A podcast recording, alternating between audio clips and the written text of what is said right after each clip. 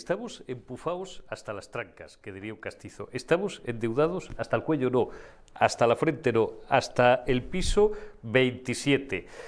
Vaya novedad, ¿verdad? Aquí nos lo cuentan cada semana José Ramón Riera, Daniel Lacalle, Marcos de Quinto, Julián Delgado, Carmen Obregón desde el lado periodístico como un servidor de ustedes y tantos y tantos analistas como pasan todas las semanas por la mesa de periodista digital y de generación euro. Vaya novedad, digo. ¿Ustedes creen que al figura y a sus ministros les preocupa? ¿Les preocupa lo que a mí me puede preocupar la cría del berberecho salvaje en cualquier país del sudeste asiático. Cero no, menos 150. Estos son datos calentitos de hace unas horas. Si los recuperáis, en tiempo real, lunes 19 de febrero de 2024 son del libro amarillo de los presupuestos generales del Estado, que indicaba que los gastos financieros están presupuestados estaban presupuestados para 2023 en 31.330 millones de euros, un incremento de un 3,7%. ¿Qué son los gastos financieros? Pues son los intereses que hay que pagar básicamente de lo que debes y que van engordando. Le dije hace no muchas semanas aquí a Riera, le hablaba, y él me, hablaba escandalizado, claro, normal, porque él se ve los números y se ve la contabilidad del Estado todas las semanas, no todos los días, los intereses sobre los intereses. Estamos en eso. Insisto, a nadie parece preocuparles los altos tipos de interés. Ya veréis cómo van a empezar la batería de, de, figuras del gobierno, empezando por el nuevo ministro de Economía a la cabeza, siguiendo por la ministra de Hacienda, que de la estructura fiscal del Estado español tiene la misma idea que yo del primer principio de la termodinámica, siguiendo por la fracasada ministra de Empleo y vicepresidenta segundo del Gobierno, recién fracasada por el palo que se ha llevado, que se ha llevado en Galicia, os van a decir que, claro, que es que como se han dado la vuelta a los tipos y llevan un año y medio, bueno, dos años ya prácticamente subiendo, claro, pues que esto repercute negativamente sobre la carga financiera de la deuda que hay que pagar, tanto a nivel de un Estado, como a nivel de una familia, como a nivel de un particular. Ya, claro, el problema es que no habría que haberse endeudado tanto. El problema es que, como explica recurrentemente Daniel Lacalle y explica magistralmente, y esto viene pues, de la escuela austríaca y, de Hayek y del propio Keynes, que lo recomendaba, aunque estos socialistas y socialdemócratas de salón han leído o extraen solamente de Keynes la parte que les interesa. Cuando un Estado crece, para entendernos y hablando castizo, cuando estamos en época de vacas gordas, es cuando hay, sino que ajustarse el cinturón, seguir haciendo los parámetros de un crecimiento ordenado de los gastos, teniendo siempre muy claros cuáles son los ingresos. Los ajustes no hay que hacerlos cuando entramos en depresión, porque ahí lo que haces es terminar de matar a la vaca. ¿eh? Terminar de asfixiar a la vaca y entonces ya si no hay vaca que ordeñar, se acaba la leche perdonad que siga siendo, que siga yendo hoy, eh, en fin, abandone el tecnicismo y me ponga campechano y nos vamos todos a la mierda. Quiero escuchar a Pedro Sánchez, si quiere ser en alguna ocasión decir que la, dejar de decir que la economía va como una moto y reconocer la realidad. No lo verán mis oídos ni mis ojos, ni lo verán ni lo escucharán vuestros oídos ni, ni vuestros ojos. Pero esta es la realidad. Ellos, que es una cosa que le gusta mucho a la izquierda, lo fiarán todo siempre a aumentar los ingresos y no a recortar los gastos. Es decir, todo lo contrario de lo que cualquier ama de casa, de lo que cualquier particular y de lo que cualquier familia que no haya perdido el juicio sabe que hay que hacer. ¿Cómo se aumentan los ingresos? De una vía solamente, subiéndonos los impuestos. Cuando ya no haya más bases imponibles que sangrar o que exprimir, vamos a ver de dónde sacan la pasta. Y entonces será cuando tenga que llegar otra opción política, que ya sabéis cuál es, el centro derecha moderno, liberal y conservador para el que lo sea, a volver a ajustar y ya irán tres o cuatro veces en la historia, en la reciente historia de la democracia española, a ajustar las cuentas y hacer algo que, además de la batalla cultural que hay que dar, es absolutamente necesario y que no nos cansaremos de reivindicar todos los días aunque haya alguna gente, intelectuales de salón, incluso de los nuestros, que les resulte una cosa incómoda o que lo desdeñen, ¿no? Se llama gestión, porque sin gestión ni hay batalla cultural, ni, como decía el llorado López Vázquez, ni los pájaros cantan, ni las flores se levantan, ni hay absolutamente nada. Cuentas en orden, cuentas ajustadas y después hablaremos de todo lo demás. Generación Euro, arrancando este lunes 19 de febrero de 2024. Y tengo mucho gusto en saludar a Carlos Delgado y en presentaros a Carlos Delgado, que es eh, la primera vez y le damos la bienvenida a Periodista Digital, pero desde luego no será la última que, que nos acompañe. Carlos Delgado, que es formador de, empresarios. No sé si calificarte, Carlos, muy buenos días, buenas tardes, buenas noches, en función de cuándo nuestros amigos recuperen este enlace. No sé, digo, si calificarte como coach, como eh, formador de, empresarios y de directivos. ¿Cómo, ¿Cómo podemos calificarte? ¿Cómo podemos calificar una bueno, lo primero, buenos días tuya? Y muchas gracias por la oportunidad de estar aquí un ratito con vosotros. Y con respecto a cómo calificarme, yo creo por encima de todo empresario. Yo creo que la característica principal que tengo y que también por eso pues, nuestra formación funciona es porque al final soy empresario y, y, gestiono y lidero mi empresa desde hace ya muchos años y con buenos resultados. Y al final yo básicamente lo que hago es... Eh, darle una forma de metodología, trasladarlo a una especie de, formato que se pueda seguir para que las personas que deciden pues, venir a escucharnos sepan cómo aplicarlo. Pero al fin y al cabo, pues eh, yo el 99% de mi tiempo estoy en el, en el campo empresarial. Así es. Carlos Delgado es fundador y, máximo responsable de Level Up, que ahora nos, vas a explicar exactamente en qué, en qué consiste la, empresa que has fundado y, que lideras. Y le hemos eh, invitado, le hemos traído hoy a Generación Euro porque dentro de unos días, el 28, 29 de febrero próximos y el 1 de marzo, va a juntar en IFEMA, en Madrid, nada más y nada menos que a casi 4.000 empresarios, emprendedores, líderes para unas jornadas que creo que llevan eh, bajo el título eh, Reinicia tu éxito, reinventa tu éxito. ¿En qué consiste? Reinicia tu negocio, sí. Reinicia, tu, negocio, Carlos. ¿En qué consiste exactamente?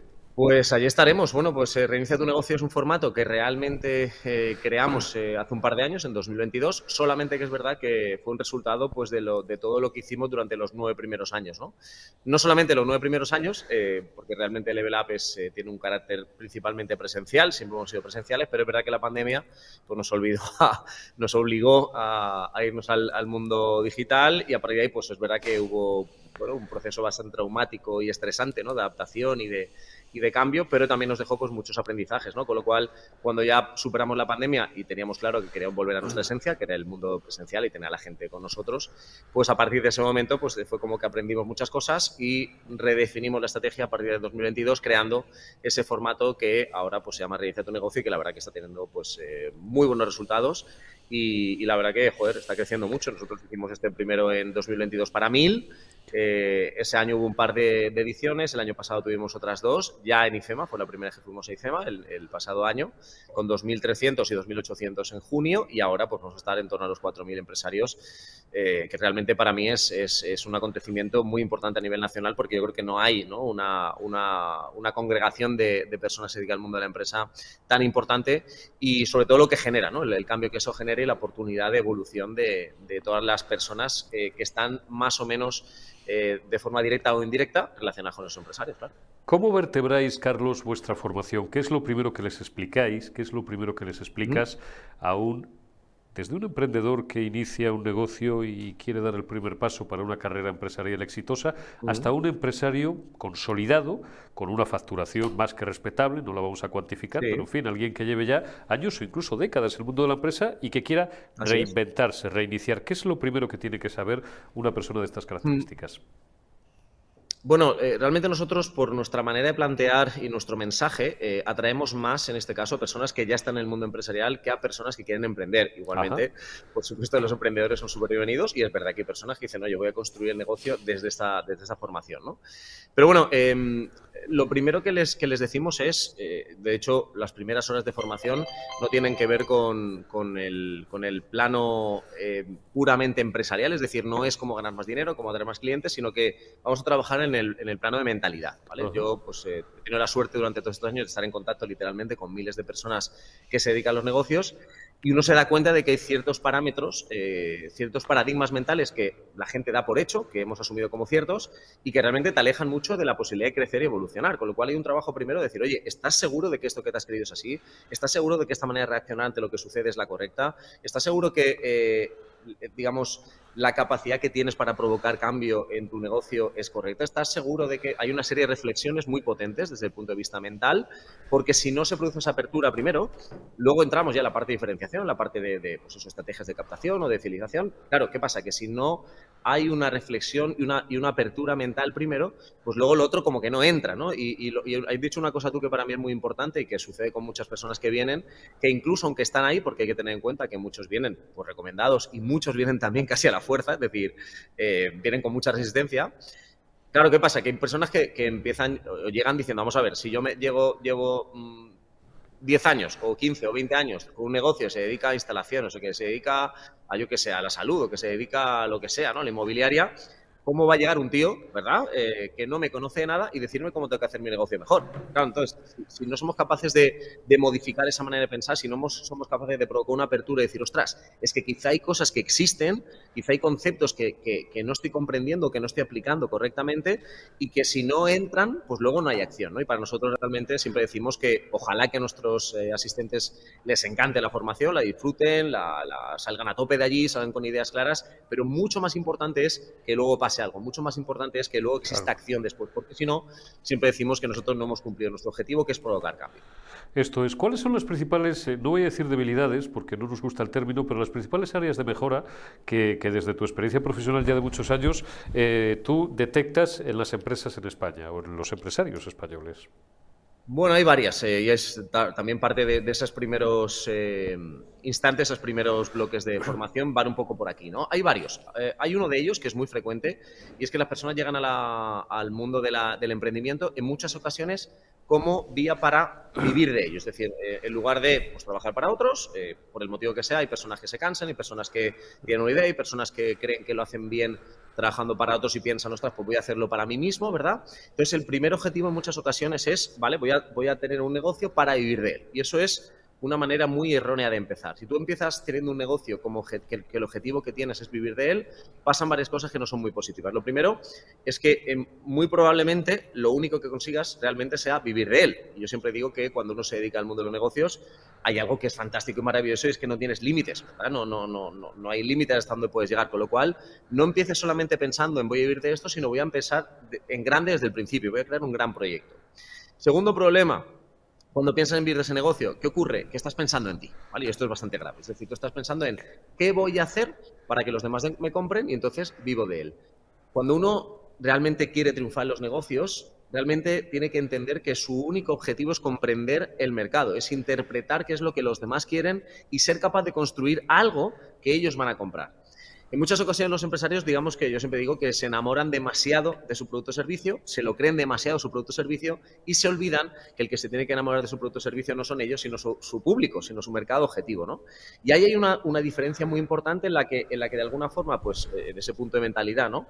Te apegas a lo que tienes, eh, crees que es lo mejor del mundo eh, no entiendes por qué nadie te compra o no te compran como tú querrías cuando realmente supuestamente es lo mejor y ahí se produce una, diferencia muy importante. ¿no? Aquí lo que les enseñamos es decir, oye, olvídate, olvídate lo que tú piensas, olvídate de lo que crees que sabes, olvídate de los estudios que tienes, olvídate de todo, porque aquí dependes absolutamente de convencer al que está al otro lado. Y eso exige un proceso de eh, comprensión muy importante de la psicología del cliente, del funcionamiento, de sus comportamientos, de qué es lo que les hace venir, de qué es lo que, de, qué reaccionan, de por qué recomiendan. Hay una, una un viaje muy potente a la comprensión de, primero, quién es tu cliente y, segundo, interpretar todo desde su perspectiva y ser capaz de construirlo desde ahí.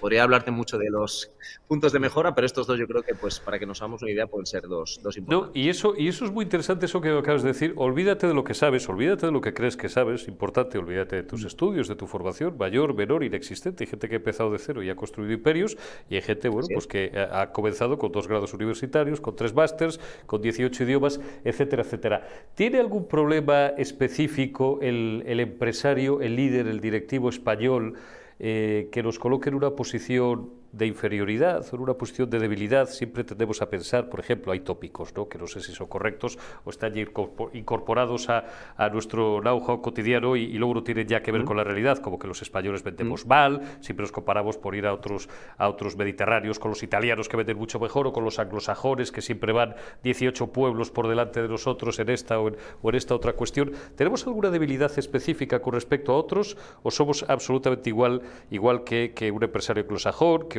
que otros empresarios eh, europeos y lo único que tenemos es que creernos realmente que somos capaces y que podemos ser los mejores? A ver, eh, aunque suene un poco mal, yo siempre digo que, que es otra de las frases que utilizo con mucha frecuencia, que yo no estoy aquí para caer bien, ojalá que caiga bien, obviamente, ¿no? Pero no estoy aquí para caer bien, sino para decir algunas cosas que en, algunos casos pueden molestar u ofender a algunas personas, pero sin duda, a nivel de capacidades, estamos muy lejos de, otros. Y esto no lo digo yo, es decir, al final, eh, tú mira la economía. Eso es lo que queremos detectar, precisamente, claro es que es muy fácil. Tú mira la economía, mira cómo estábamos hace unos años, mira cómo estamos ahora, mira cuál es la perspectiva de crecimiento del país, que al final de qué depende, coño, pues de la capacidad que tengan sus negocios.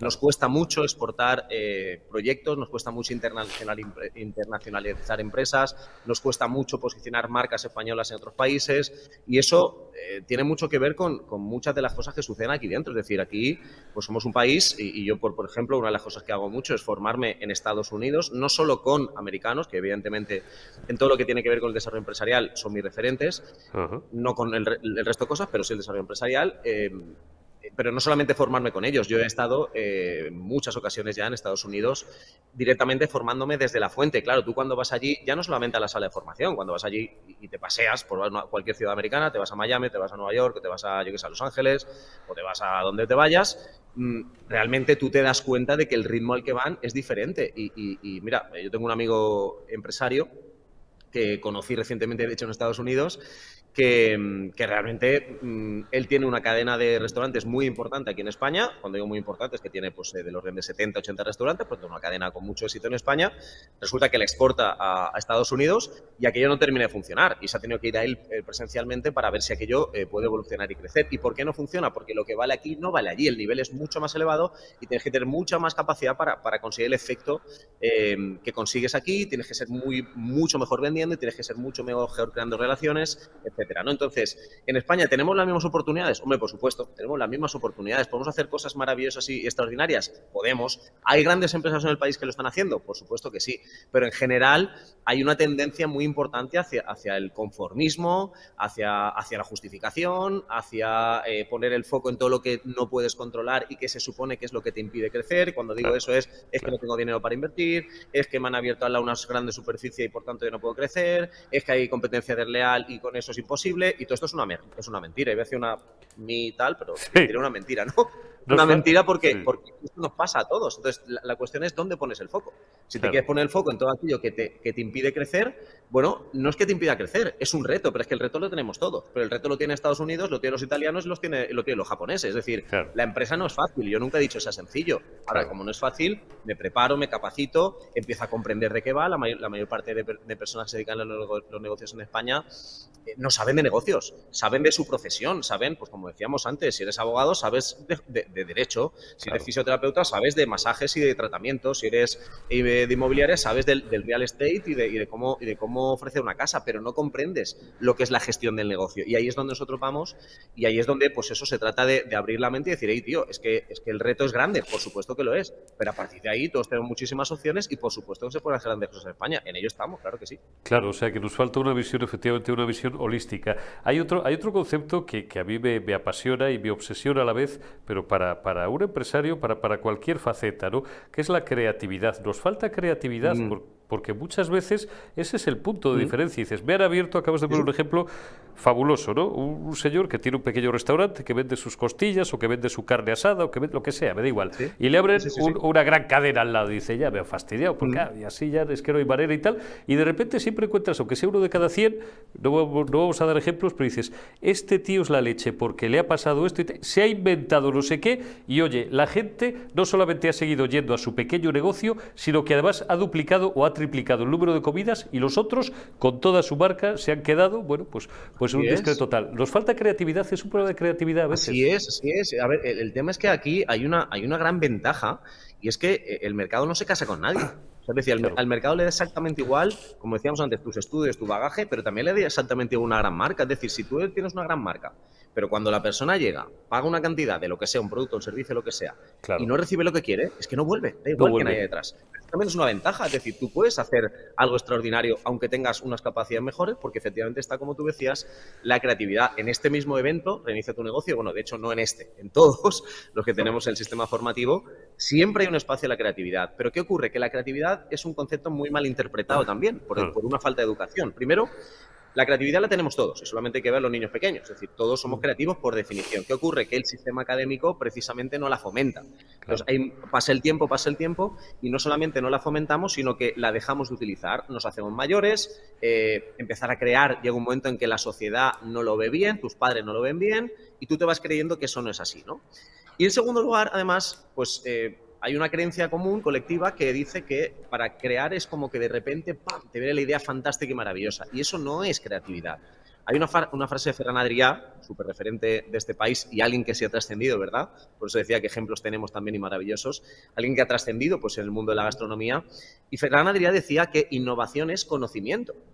Mucha gente cree que la idea es que, a ver si se me ocurre. No, no, es que no se te ocurre nada. Es que tú entiendes cómo crear y para eso existen metodologías y para eso existen pues análisis que durante décadas han hecho a todas esas grandes ideas empresariales y entendido qué es lo que hay detrás. Por eso hay una serie de preguntas que encadenadas una tras otra te pueden llevar a algo nuevo y para eso también requieres espacio para, para pensar. ¿Qué ocurre? Que la mayor parte de pequeñas y medianas empresas están ahogadas económicamente, les cuesta mucho llegar a fin de mes y trabajan muchas horas y están en la ejecución.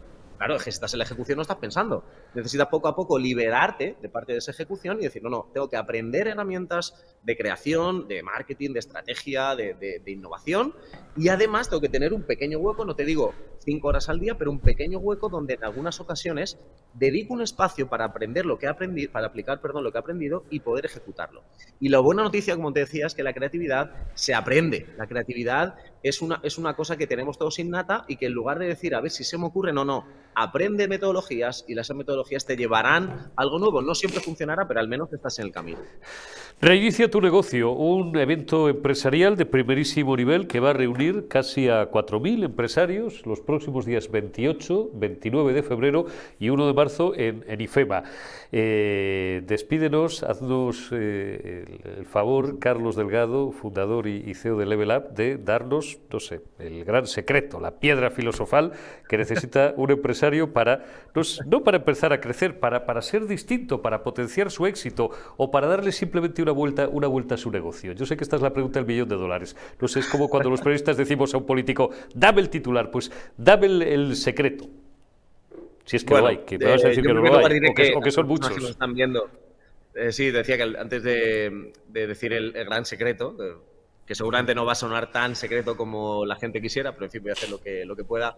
Antes de decir eso, diría que les invitaríamos a los empresarios y empresarias que están viendo esto a asistir a Reinicia tu negocio, pero está completamente lleno ya hace unas semanas, así que la inscripción está cerrada, pero hay que decir que hacemos eh, no solamente la siguiente edición de Reinicia en Madrid en noviembre y que dentro de poco pues abriremos eh, ya, pues empezaremos a abrir la inscripción para ese evento, sino que también estamos presentes pues, en Valencia, en Sevilla, en Bilbao, en Barcelona eh, y por tanto, en el caso de que eh, les guste esto, pues seguramente tienen uno que está un poquito más cerca, pues te metes en la página web de Level Up, levelupdesarrollo.com, y ahí pues tienen más info, ¿vale?